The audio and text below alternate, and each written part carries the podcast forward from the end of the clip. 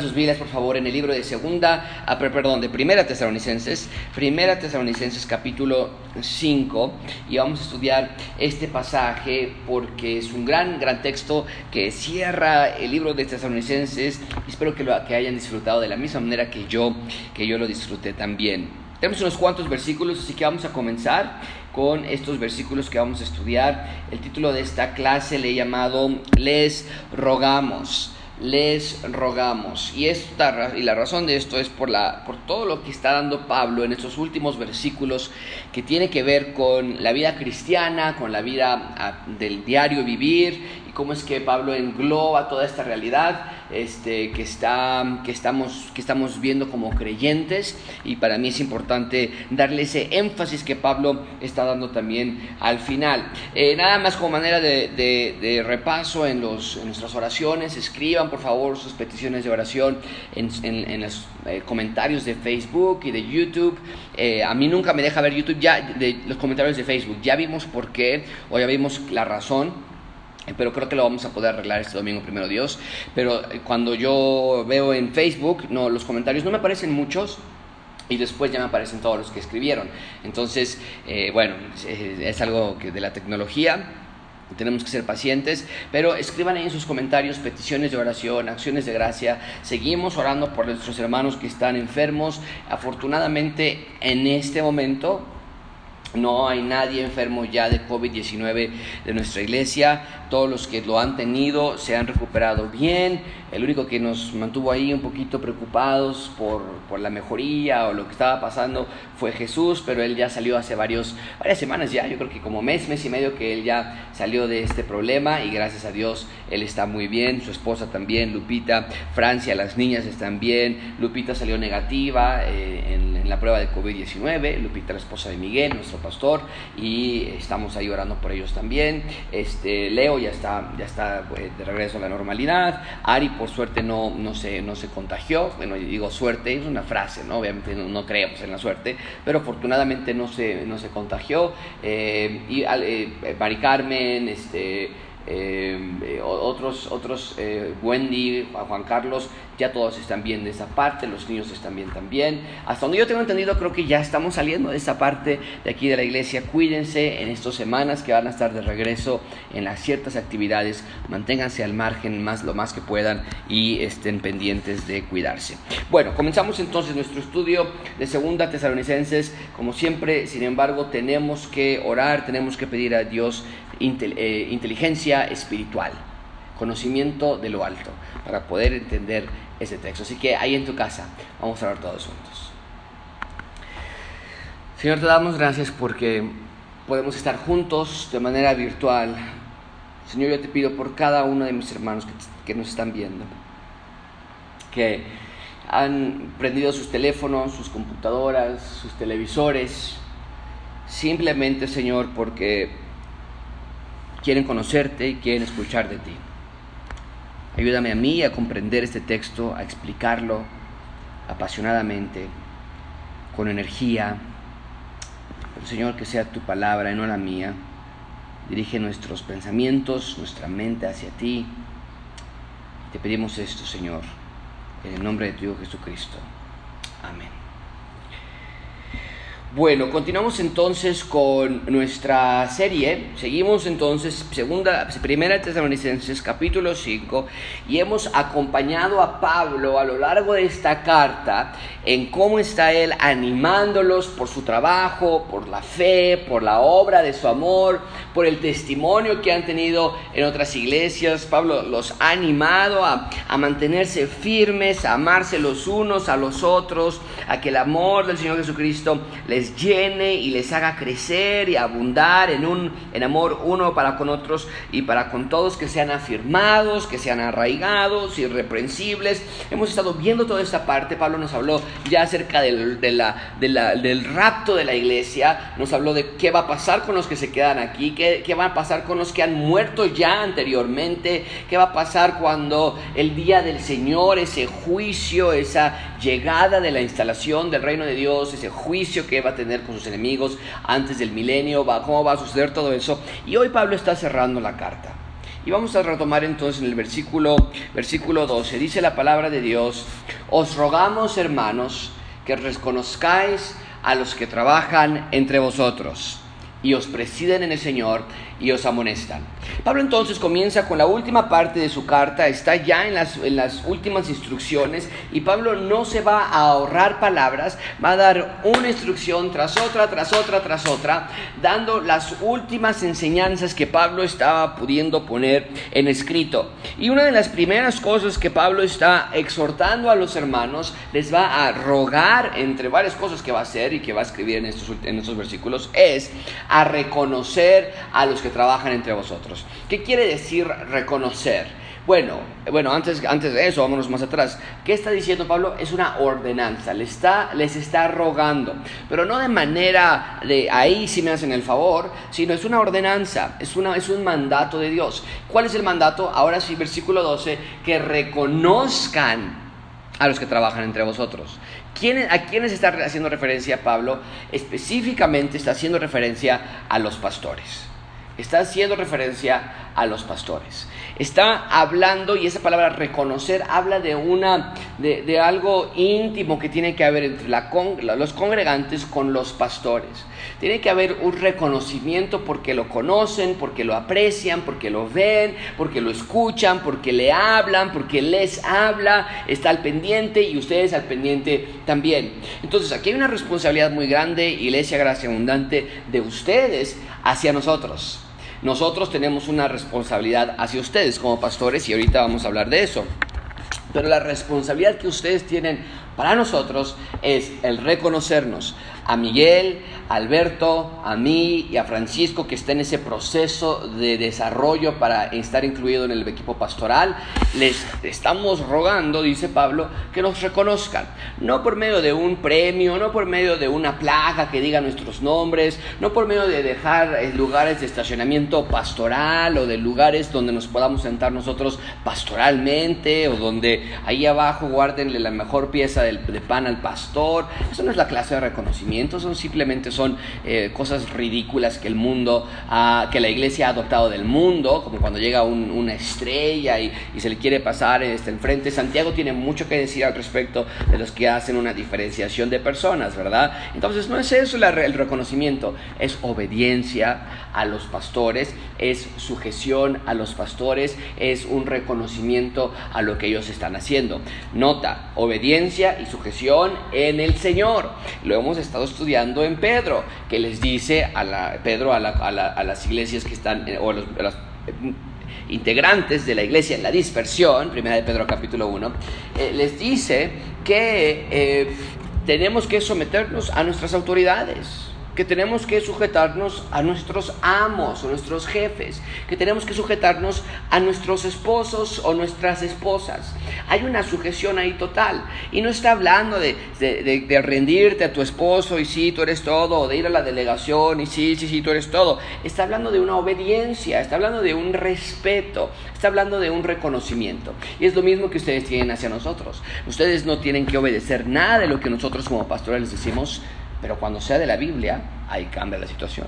Entonces, si yo te digo, oye, ¿sabes qué? Yo creo que no, te debes de comprar un carro eh, a préstamo o algo así, ¿no? no mi, mi, recomendación es esa. O, mira, yo pienso que, que, ahorita es muy temprano para salir de tu casa, ir a trabajar, espera el coronavirus, el, guárdate.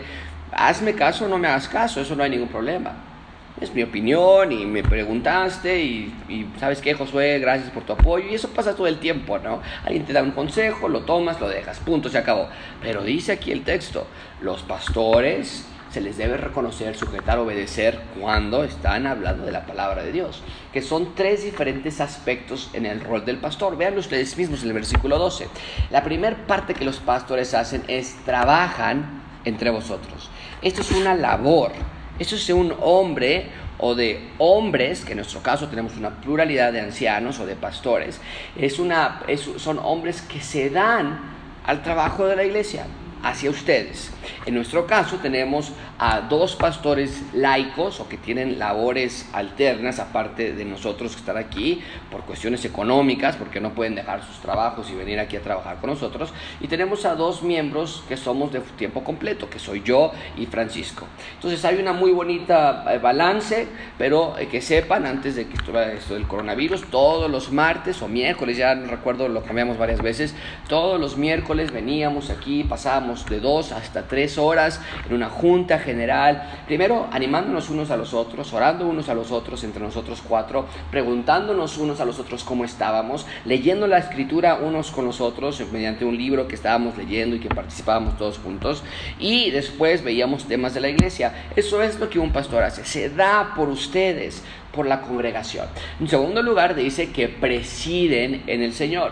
Es decir, que ellos son el ejemplo de ir hacia adelante, de, conocer el camino, de mostrarles, de ejemplificarles lo que se está mostrando en sus vidas. Y en, en, Francisco, en Francisco, en Miguel, en Alberto y, y yo, esa es nuestra labor. Estamos presidiendo, estamos animándolos, estamos guiándolos por el camino del Señor. Y finalmente son los que, los pastores son los que los amonestan. La palabra amonestar allí hace referencia a la predicación de la palabra de Dios, a la exhortación de la palabra de Dios. Cuando teníamos ahorita, obviamente por, por la cercanía que yo tengo con este lugar, yo puedo venir mucho más fácilmente. Otros pastores predican desde sus casas, desde las salas de sus hogares, les queda un poco más lejos y durante el tiempo de la pandemia decidieron ellos grabar en sus casas. Está perfectamente bien. Nosotros tenemos la casa muy cerca y entonces yo vengo aquí y hago las grabaciones como es esta o las predicaciones en vivo como las del domingo.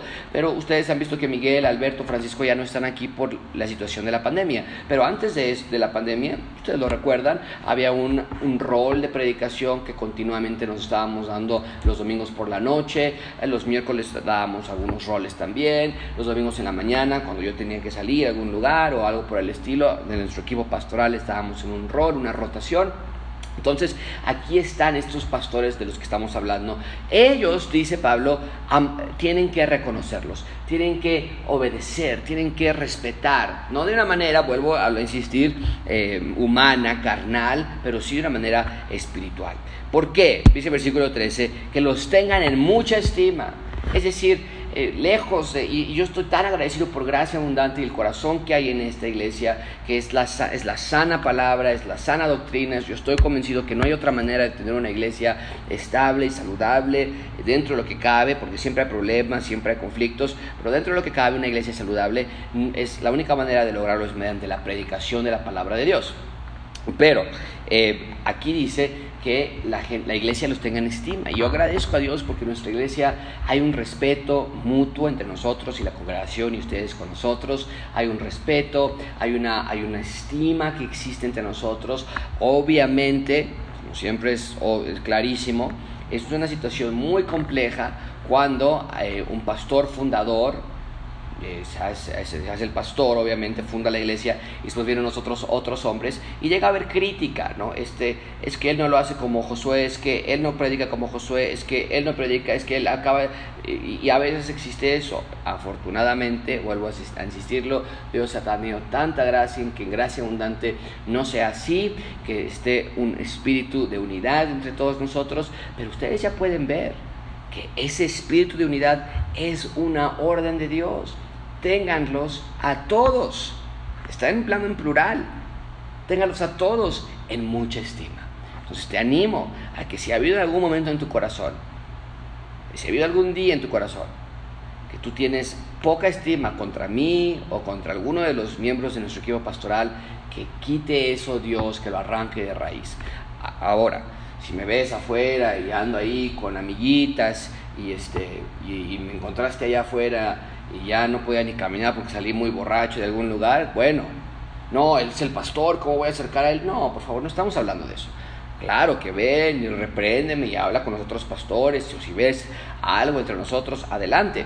Pero eso es muy diferente a que es que él no, no me cae tan bien, es que él no, no me cae. No, no porque dice el texto, ténganlos en mucha estima, no nada más en mucha estima, ténganlos en amor causa de la obra. Y solamente cuando existe esa relación pastoral y congregacional, es lo que dice versículo 13, puede haber paz entre nosotros. Yo quiero paz en gracia abundante. Yo quiero que haya paz y que haya tranquilidad y armonía en gracia abundante. Y eso se puede alcanzar mediante el estar en armonía con los pastores. Bien, versículo 14. También, aunque va a seguir con esta idea de eh, avanzar con respecto a más eh, ordenanzas que, que, Dios, que Dios tiene, muy bien, para nosotros ahí está, versículo 14 me movió, dice también, os rogamos hermanos, que amonestéis a los ociosos. ¿Qué quiere decir eso? ¿Que nos vamos a meter a la casa de las personas para ver quién está de ocioso? No. Ahí la palabra ocioso está hablando en el aspecto espiritual, a los que andan lejos de la palabra de Dios a los que se empiezan a ir de la palabra, se empiezan a alejar. En muchas iglesias, yo he dicho esto siempre, esas personas que se comienzan a alejar son las primeras que se les juzga, son las primeras que se les ataca, son las primeras en las que están burlándose de ellos, son las primeras personas con las que se comparan. Ay, gracias que nosotros somos como los Pérez de allá, o como los López, o como los Ortiz. Mira qué barbaridad con ellos, mira su hijo, ya supiste que su hijo ya está haciendo esto, ya supiste con quién se casó su que se les fue de la casa. Míralos nada más. ¿Y qué es lo que está diciendo aquí Pablo? No tengan esa actitud.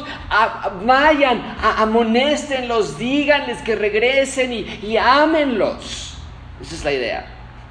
No hay espacio para un lugar donde hay nada más mordiéndose los unos a los otros.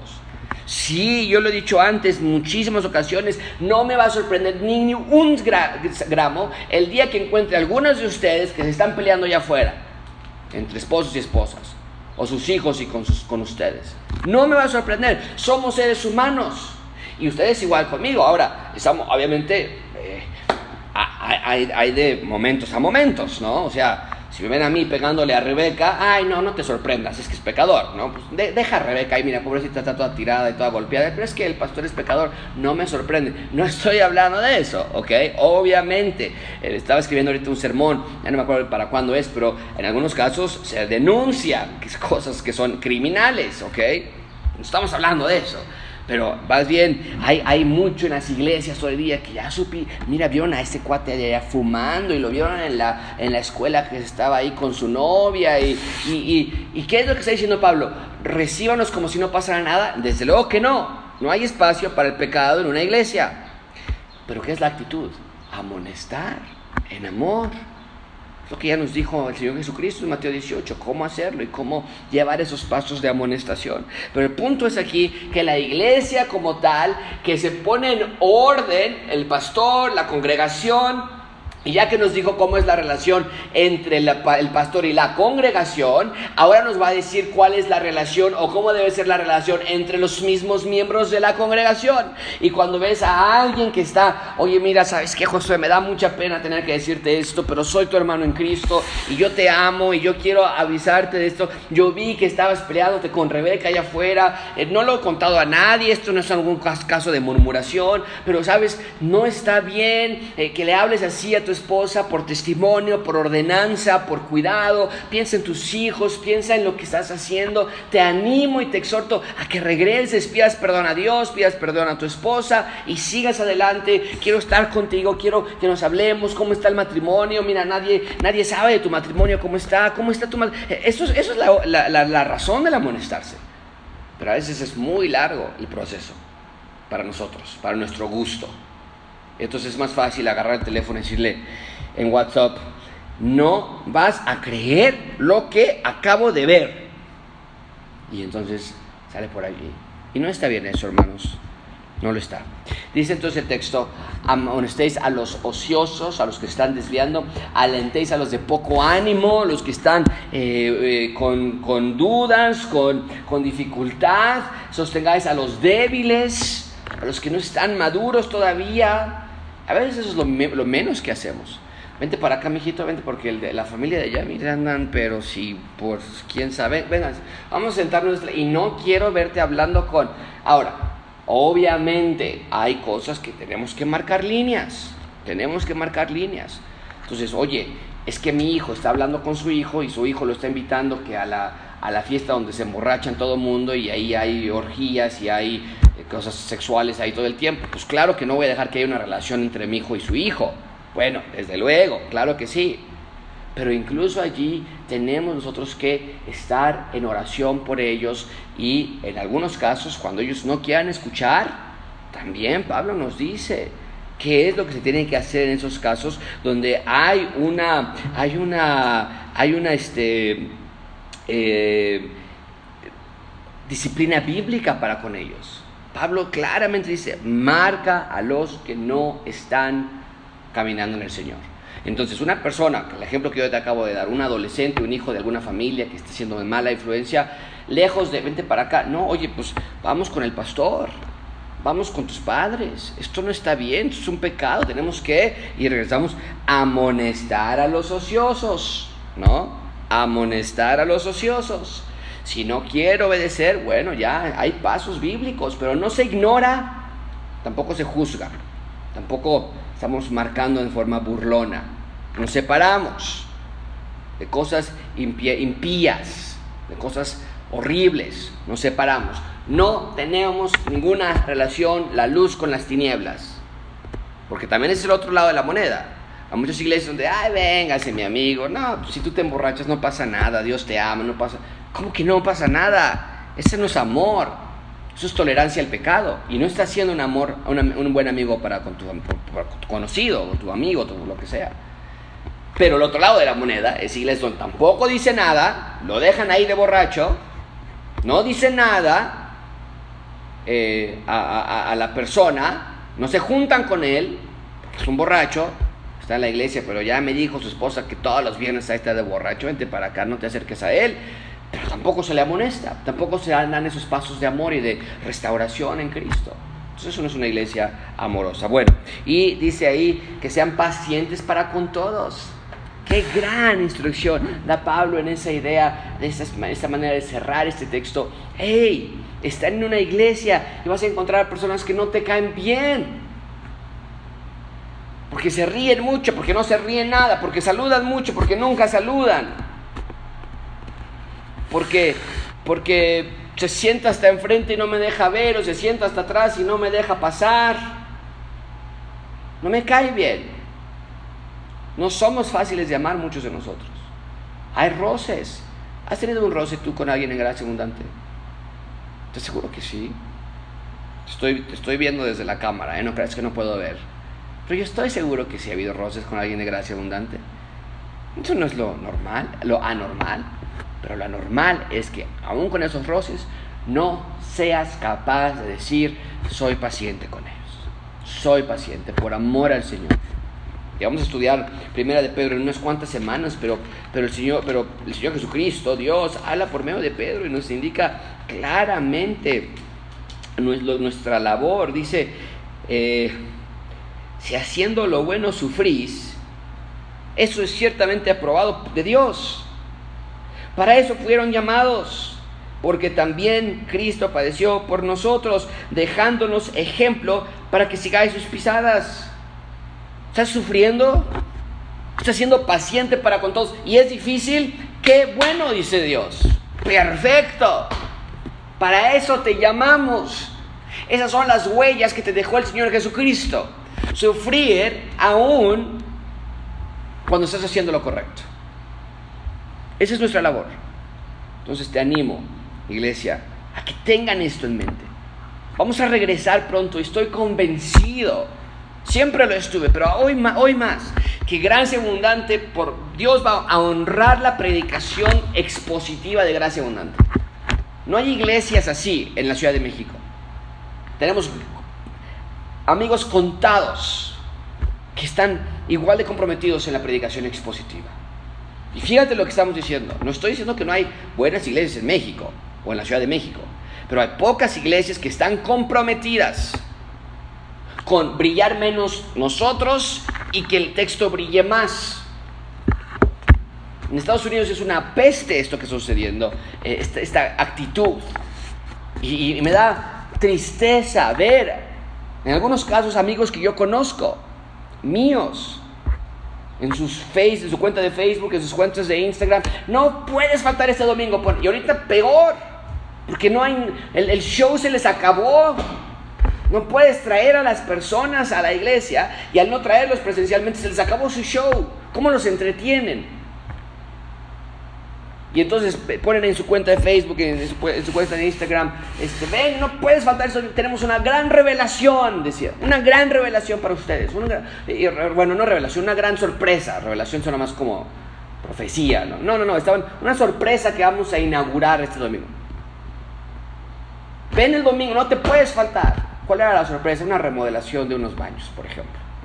O cosas por el estilo.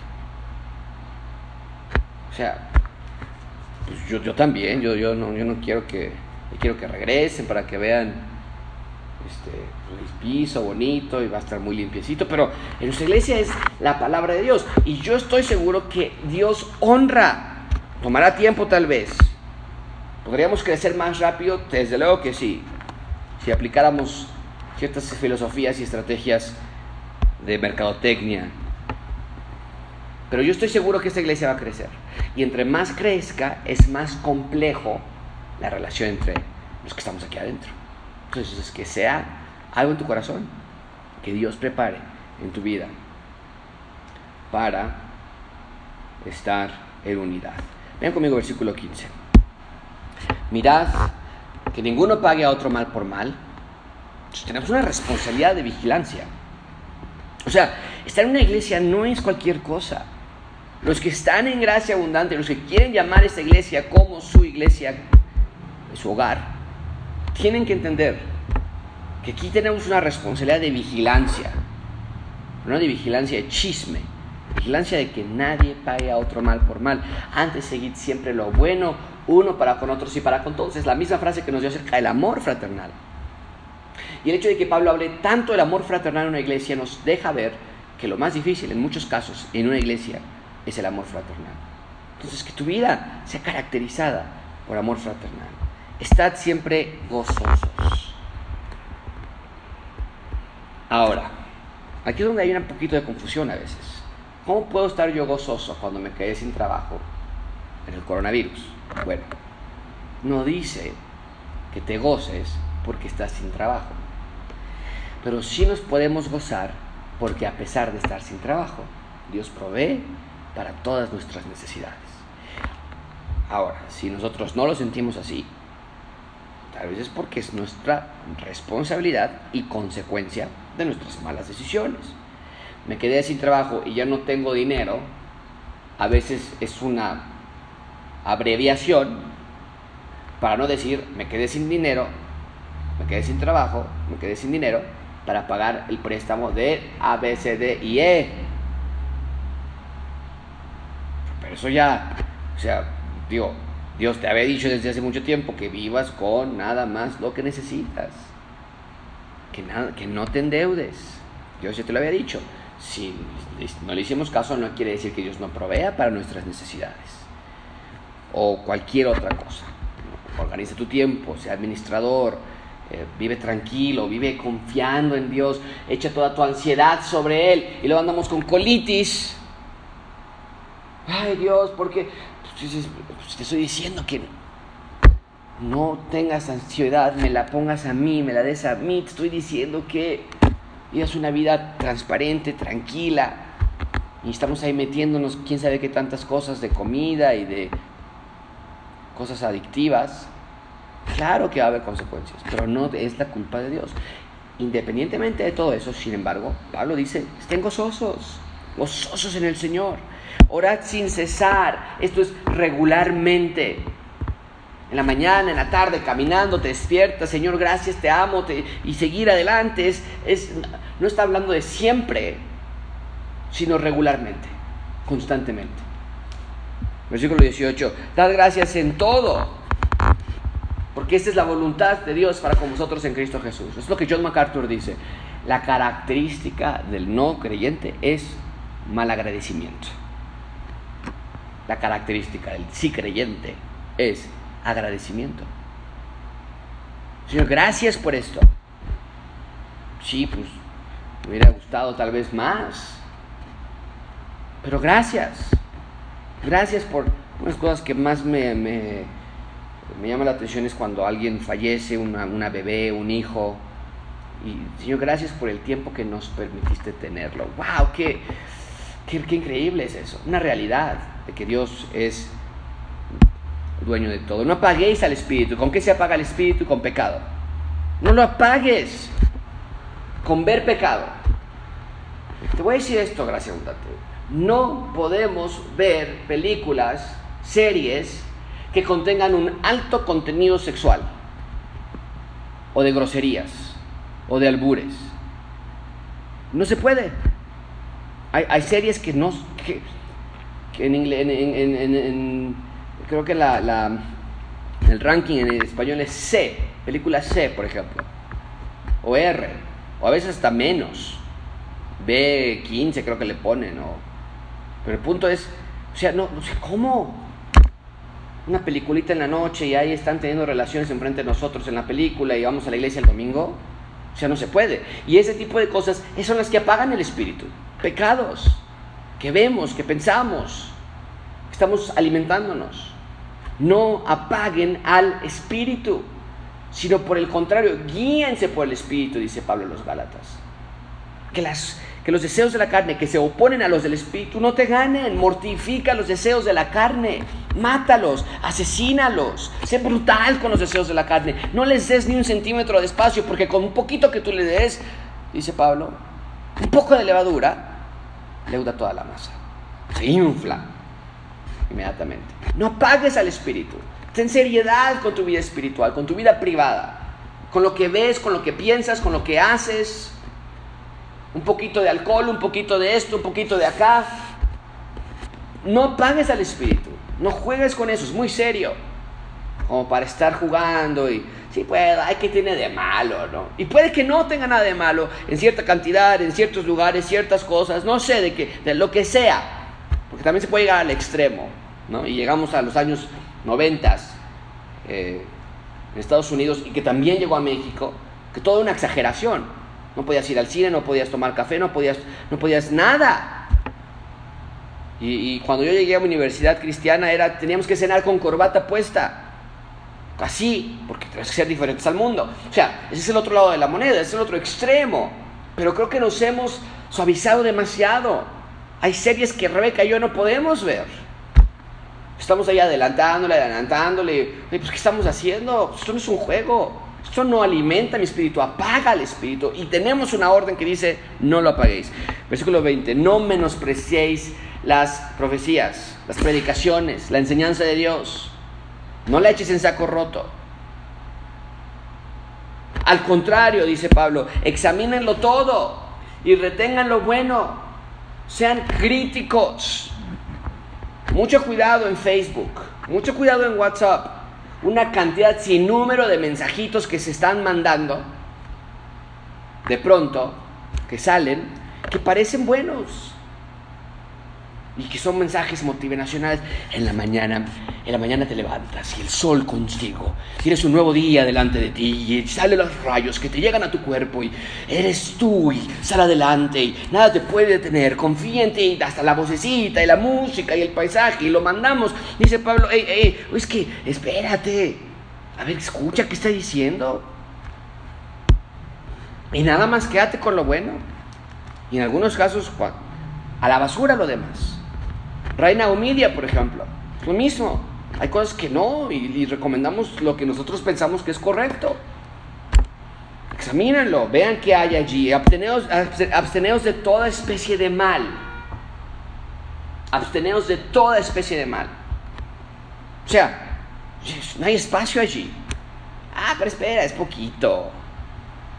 A ver, si yo ya llevo seis meses sin hacer algo malo, malo, pues oye, ahorita. No toda clase de mal. No se abstengan, ni la visual, ni la musical, ni la carnal, ni la de fiestas, ni la de amigas, ni la de novios, ni la de nada. Absténganse de todo eso. Es una vida radical. No era broma cuando el Señor Jesucristo nos dijo, si alguien quiere andar en pos de mí. O sea, lo que tú, o sea, si esta es la clase de vida que quieres seguir. Pero no te puedes quedar en medio, dice Pablo. Si quieres seguirle y te niegas a ti mismo, ah, pues que se me antoja, no tienes la idea de cuánto se me antoja. Abstente de toda clase de mal. Y no todo es malo. Hay líneas que entre tú y Dios, que en tu conciencia, hay cosas que para mí no me afectan. De verdad, no me afectan. Y mi conciencia está tranquila. Hay música que no me afecta. No me causa nada. La ponemos y estamos escuchando algo y, no, no, hay pecado, no hay algo que esté en mi mente imaginándome ahí en el baile y cuando me... No, no, no. Pero para ti puede ser diferente. Para mí puede ser diferente ver una televisión, una serie de televisión y salen ahí las chicas en shorts y se unen en la playa y, está ahí el muchacho echando los perros a la niña, una telenovela y, para ti empiezas a, levantar pensamientos y sentimientos carnales. Abstente, abstente. Versículo 23. Y el mismo Dios de paso santifique por completo. Qué gran promesa es esta. Qué gran, qué gran manera de descansar. Porque todo lo que hemos leído te quita el aliento, ¿no es cierto? Que me abstenga de... ¡ah! Y que sea paciente para con... Y que también examine todo y... Pero dice Pablo, hey, hey, no se trata de nada más tú. Dios te puede santificar. Tú pon tu parte. Y Dios hará el resto. El mismo Dios de paz os santifique por completo y todo vuestro ser, espíritu, alma y cuerpo, sea guardado irreprensible para la venida de nuestro Señor Jesucristo. Nota esa obsesión que Pablo tiene. Ahí vienen, ahí vienen, ahí vienen. Es lo que nosotros, es lo que yo estoy tan enamorado. Dice, no está diciendo Pablo hasta que este, sea guardado irreprensible hasta que te mueras. Y ya. En Estados Unidos cuando alguien se muere, que a mí me parece una muy mala eh, connotación, le llaman graduación. Ya te graduaste, ya falleció, ya se fue al cielo, ya se graduó. Como si ya, ya acabaste la carrera, ya me...